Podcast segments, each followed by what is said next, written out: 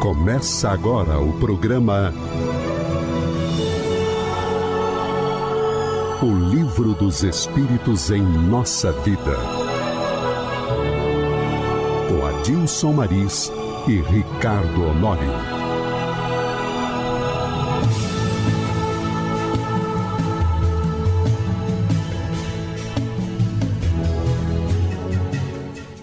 Olá, você que nos ouve. Quero iniciar o nosso programa desejando a todos muita paz, na certeza de que o bom Deus estará sempre conosco. Eu sou Adilson Maris, presidente da Comunhão Espírita de Brasília, e mais uma vez aqui comigo está meu querido amigo Ricardo Honório, que é o coordenador do grupo Peixotinho, também daqui da capital. Ricardo, mais uma vez estamos aqui dando continuidade a esse nosso projeto do Livro dos Espíritos em nossa vida. Falamos no encontro passado sobre. Iniciamos o livro primeiro, falando sobre o capítulo primeiro, Deus e o Infinito, a questão 1, 2 e 3. Hoje nós vamos dar continuidade, onde nós vamos chegar nas provas da existência de Deus. Nós temos da questão 4 a questão 9. Então, a primeira, primeira questão, meu amigo, que ele nos traz aqui, antes de eu passar a questão, vou passar a palavra para você dar as boas-vindas também aos nossos ouvintes. É, eu, eu, pensei que você não ia deixar falar hoje, né? Que você começou direto. Eu pensei que ia ser ouvinte também aqui no programa. Brincadeira. Bom, Maris, é, é, é, sempre uma satisfação. Uma satisfação e uma oportunidade de estudo, né? A gente não vem para cá, tanto eu como você, sem antes dar uma revisada nas perguntas, nas respostas. E cada dia, cada vez a gente confirma, comprova uma coisa que nós já sabemos. Cada vez que a gente lê o livro dos Espíritos, a gente o entende de uma forma diferente. Não diferente no sentido contraditório, mas amplia o nosso entendimento, amplia a nossa forma de entender as coisas, as respostas. Né? Como nós somos seres em construção, hoje nós somos já melhores do que fomos ontem. É um tijolinho a mais. Agregamos dia. algum conhecimento, algum valor a mais já. Não tenha dúvida disso. Por isso agradeço o convite de estar aqui. Então vamos iniciar a questão por Não? favor, por favor. Vamos lá. Então, a questão número 4, Kardec faz a pergunta: onde se pode encontrar a prova da existência de Deus? Interessante essa pergunta. Quando hoje de manhã eu estava lendo essa pergunta, onde se pode encontrar a prova da existência de Deus, me passou pela cabeça assim: vem cá, e onde é que está Deus? Talvez se a gente, antes de buscar as provas, buscasse Ele próprio, porque quando a gente pensa nas provas, imaginamos uma forma de, de levar a tantos quantos queiram ver uma determinação daquilo que eu estou dizendo ou sentindo, não é isso? Ou até mesmo querer comprovar para aquele que não aceita Deus isso a sua existência. Então é... eu tenho provas de que você agora não tem como refutá-las. A prova parece que ela nos induz a uma imposição de uma verdade. Né? Quando você apresenta uma prova, o outro cessa o questionamento, porque não tem mais o questionar, está provado. E pensando nisso, é que nós vamos buscar na. A princípio, é uma sugestão minha, buscar dentro de nós, primeiramente Deus, dentro de nós.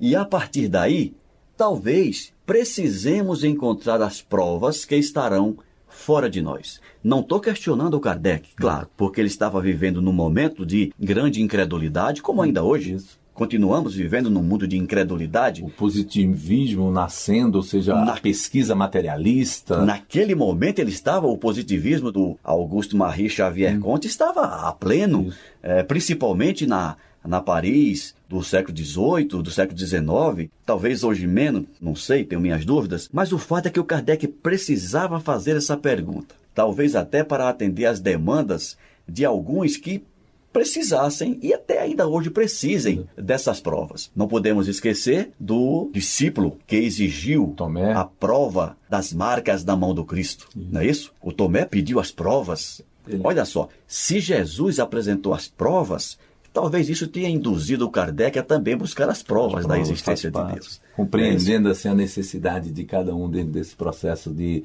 de entendimento, de aprendizado, de reconstrução. Então, se você sente, se você que nos ouve, sente a necessidade de provas da existência de Deus, busque-as. E é o que nós vamos comentar aqui e responder. Perfeito. Então aí ele vem e nos fala, né? Num axioma que aplicais às vossas ciências, não há efeito sem causa. Procurai a causa de tudo o que não é obra do homem, e a vossa razão vos responderá. Simples assim. Se você acha que precisa de prova para entender que Deus existe, então, como ele diz, num axioma que nós temos na nossa, no nosso meio, não há efeito sem, sem causa. Se você identifica um efeito, esse efeito necessariamente tem uma causa. Aí a gente para, como a gente estava falando no último encontro, né?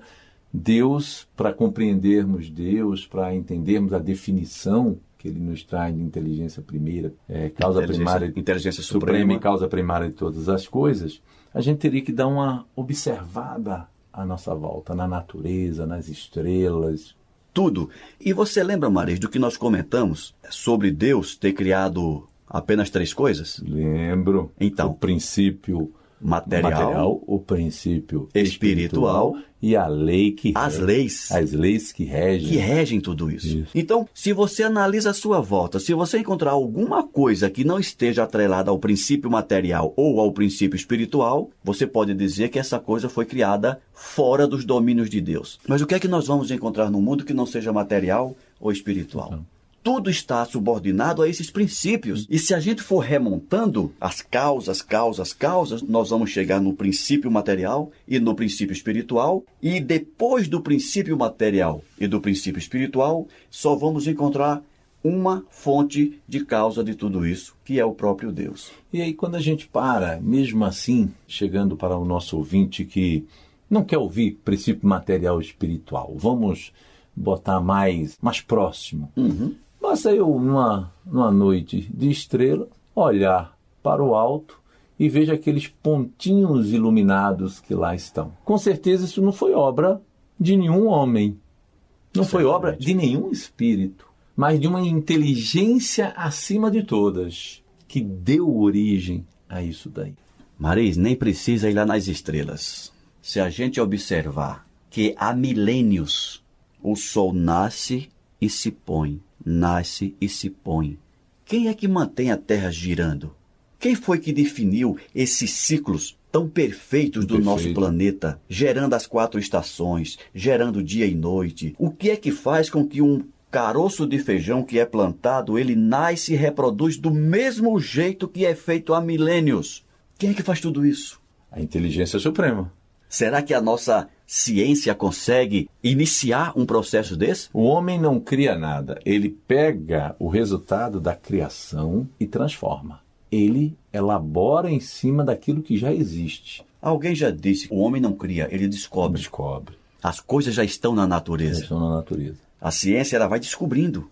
E o que é interessante nisso tudo, né, é que a gente pega o conhecimento que a gente já teve das três questões anteriores, quando a gente chega na definição de Deus e começamos a compreender quando Kardec vem buscar as provas. É o que isso, eu queria fazer uma pergunta, Honório, que a gente acabou não fazendo no nosso encontro, é o que esse conhecimento nos muda no nosso dia a dia. Na verdade, nós comentamos isso no nosso primeiro encontro. Isso. Né, Marisa? Isso. No primeiro encontro, nós questionamos o porquê desse programa. Isso. Né? O porquê de estudar o livro dos Espíritos. E não só o livro dos Espíritos. E aí, antes de responder, eu te faço uma pergunta. Por favor. O que é que nós, seres humanos, estamos fazendo aqui na Terra? Nós estamos aprendendo a nos conhecer, a conhecer a Deus e, como irmãos, evoluirmos. Exatamente. É para isso. Então, olha só, esse conhecimento que nós estamos tratando aqui agora, todo conhecimento, inclusive aquele conhecimento fora das religiões, fora das doutrinas religiosas, tudo vem para somar, são tijolinhos que vêm a somar a nossa construção para um ser, para nos transformarmos num ser melhor. Aquilo que nós aprendemos aqui, o espírito humano ele evolui sobre duas asas. Numa asa se chama conhecimento, intelectualidade. A outra asa se chama moral ou amor. Então você precisa desenvolver conhecimento e a tua sensibilidade de amar. E isso você se tornará cada vez mais próximo da divindade. Então, a partir do momento em que eu tenho um novo conceito de Deus, um entendimento em que Deus ele não é mais o Deus só do povo hebreu, ou ele não é apenas Alá, o povo né, do Islã, mas um Deus que é a inteligência suprema e é a causa primeira de todas as coisas. Eu tenho que voltar para dentro de mim e dentro da própria criação divina para buscar entender o que ele espera que eu, como espírito em construção, um espírito voltado à evolução, a me tornar também um espírito crístico, como Jesus o é, né? É para que eu dê esse salto de qualidade. E aí eu me liberto vamos dizer assim, dos atavismos que ainda nos prendem de existências anteriores, de querermos ser o eleito ou melhor do que qualquer uma pessoa. E aí eu passo a olhar cada pessoa como um companheiro, um irmão, e que eu não irei crescer se ele não crescer junto comigo. Exatamente, Marisa. Eu costumo dizer que um, um dos grandes benefícios oferidos com a desde os meus 19 anos, quando eu comecei a estudar a doutrina espírita, um deles é entender a Deus como um pai. Porque eu já tinha ouvido falar que Deus é, é Senhor, que nós somos servos de Deus. E eu Devemos pensava. Temer a Deus. Temer a Deus. E eu pensava assim, gente, se eu sou servo de Deus, ele é meu patrão. Então eu tenho que obedecer senão a, a chibata vem no meu lombo, né? Ou se eu temê-lo, é porque ele vai me castigar, castigar a qualquer momento. Então, aquela forma de entender Deus no passado me fazia ter medo dele. Não só temer, mas ter medo mesmo, Sim. porque ele era punitivo. No momento que a doutrina espírita me apresenta um Deus Pai, um Deus que não pune seus filhos, um Deus que ama seus filhos, alguém pode estar sendo assim, não pune, mas eu estou passando por um perrengue danado aqui. Uhum. Se você está passando por um perrengue, lembre que nós falamos que Deus criou o princípio material, o princípio espiritual e definiu as leis que regem tudo isso. Quando nós sofremos, nada mais é porque nós infringimos uma dessas leis em algum momento. Isso. E dentro dessas leis, que nós vamos falar mais à frente sobre ela, nós temos, por exemplo, a lei de causa e efeito, que nos retorna como consequência dos nossos atos, benéficos ou não, aquilo que nós merecemos. Então, isso foi uma grande virtude para mim entender que quando eu sofro, não é Deus que está me punindo. As leis são divina, as leis divinas que estão agindo sobre mim em consequência das, das minhas, minhas, atitudes, das minhas ações. É, só para reforçar aqui, meu caro, de que é, quando nós tivemos as três revelações resgatando, né? Uhum. A gente falou de Moisés que traz a justiça, Jesus que nos traz o amor, e sim, Jesus lá no início, ele já, a partir do momento em que a gente desperta, ele falou: ah, Deus é Pai. Jesus nos traz. A doutrina espírita vem e confirma isso, que Deus é Pai, que Deus nos ama. E Jesus ainda mostrou que Deus é tão bom, é tão Pai, que ele vai, e toda vez que ele diz assim, uma ação de amor remove uma multidão de pecado. Mostrando exatamente que a gente não precisa sofrer para evoluir. Nós estamos nesse planeta para sermos felizes. Basta vivenciarmos o amor divino. Então, a doutrina espírita, dentro do livro dos espíritos, né, a filosofia, ela começa então a tirar essas presilhas que nós temos de conceitos do passado. Uhum. Então ela nos traz um entendimento de Deus e nos traz aqui provas dessa existência, começando a nos mostrar que para buscarmos o Criador, basta termos a sensibilidade de olharmos a sua obra, a criação, aquilo que está à nossa volta. Nós mesmos porque muitas vezes a gente, se nós formos ver, nós somos um universo. A estrutura do corpo humano é um universo. Do jeito que o homem busca compreender as galáxias, né, todo o complexo que está fora do planeta Terra, ele também tem se esforçado para compreender a estrutura bem pequenininha ainda, microscópica, né, é, do, dos tamanho nano que existe dentro de cada um de nós, funcionando como esse universo que somos nós, cada um. Então, voltamos ao nosso entendimento, meu caro. E a quinta questão que ele nos traz fala assim, ó, que consequências se pode tirar do sentimento intuitivo que todos os homens trazem em si da existência de Deus. Uma vez eu estava dando uma aula para um grupo de jovens e surgiu essa questão. E, e uma forma de tratar numa linguagem conhecida do jovem sobre isso, eu usei a seguinte comparação falou o seguinte: olha, quando você vai numa loja e compra um computador novo, Você comprou um computador, comprou uma máquina nova. Você consegue fazer um texto nele, consegue fazer uma planilha de cálculo, né? Não consegue. Por quê? Porque faltam os softwares específicos para isso. Mas você liga o computador, não liga? Ele liga, aparece lá. Por que, que ele liga? Porque toda máquina nova ela traz o, o sistema operacional, o básico. Aquilo que faz ele ligar e existir como computador.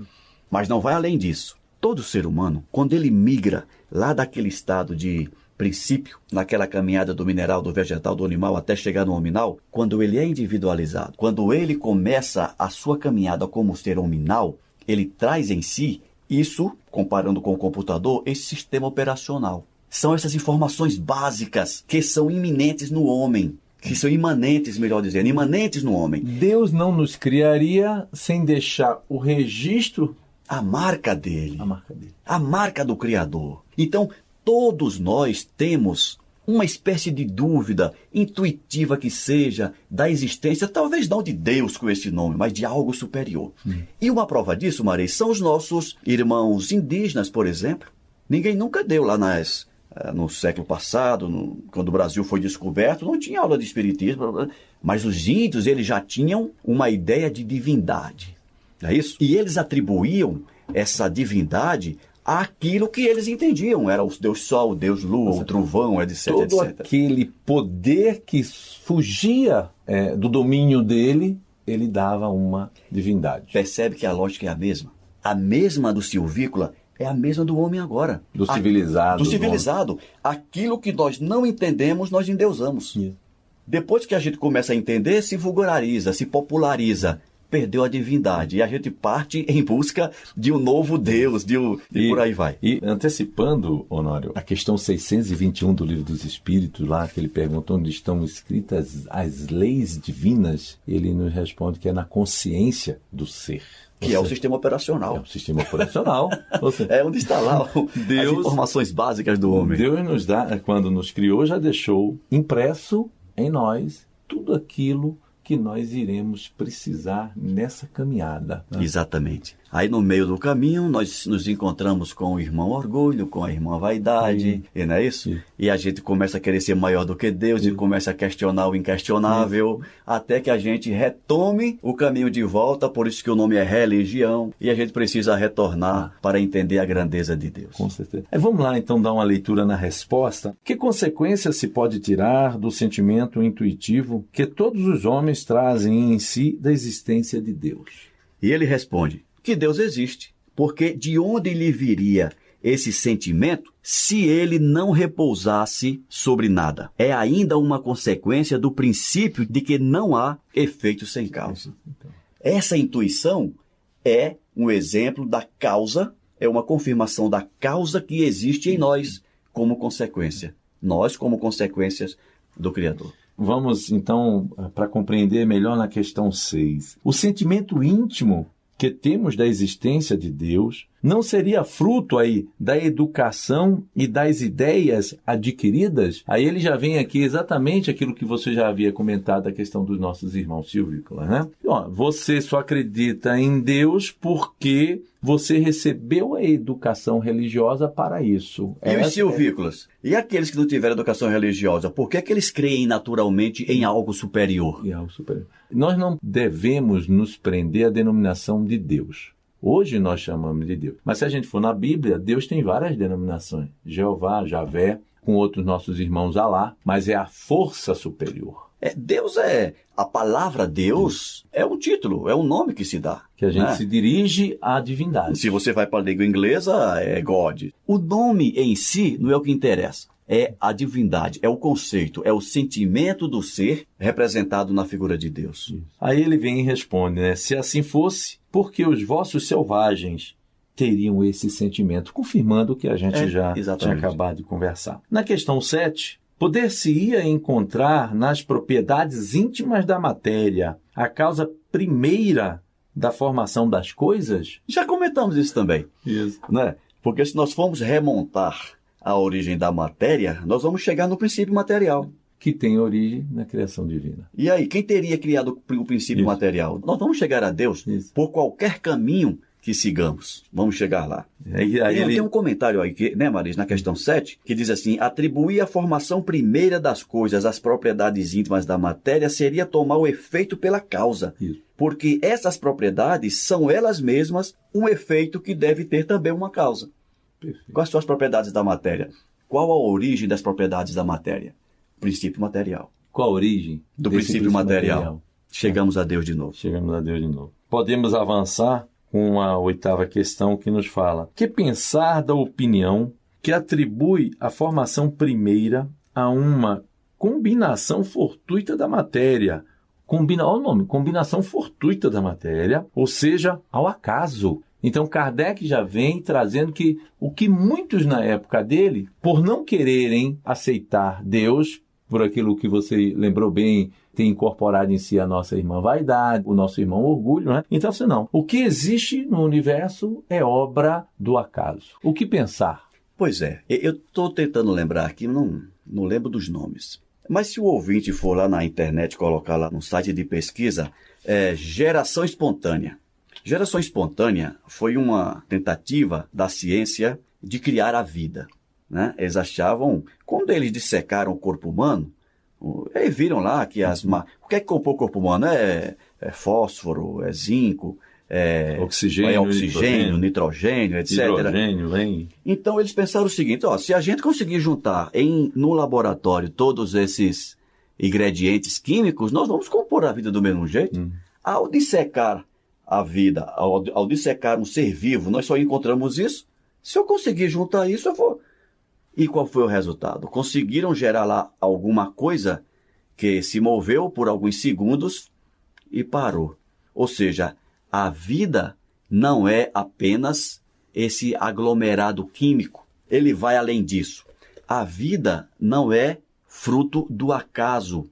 Existe uma força muito superior regendo tudo o que existe, que são as leis que nós É falamos. Interessante, né? A ciência que busca a explicação dentro da observação, que foi o que o Kardec também fez ao observar tudo que estava acontecendo, e buscar sempre o lógico, o racional para definir os seus axiomas, as suas verdades, partir para o acaso, algo fortuito para definir, compreender a beleza das leis naturais. É um paradoxo, né? Completamente. É você. É muito mais fácil você aceitar Deus do que você querer dar o resultado de toda essa perfeição ao acaso.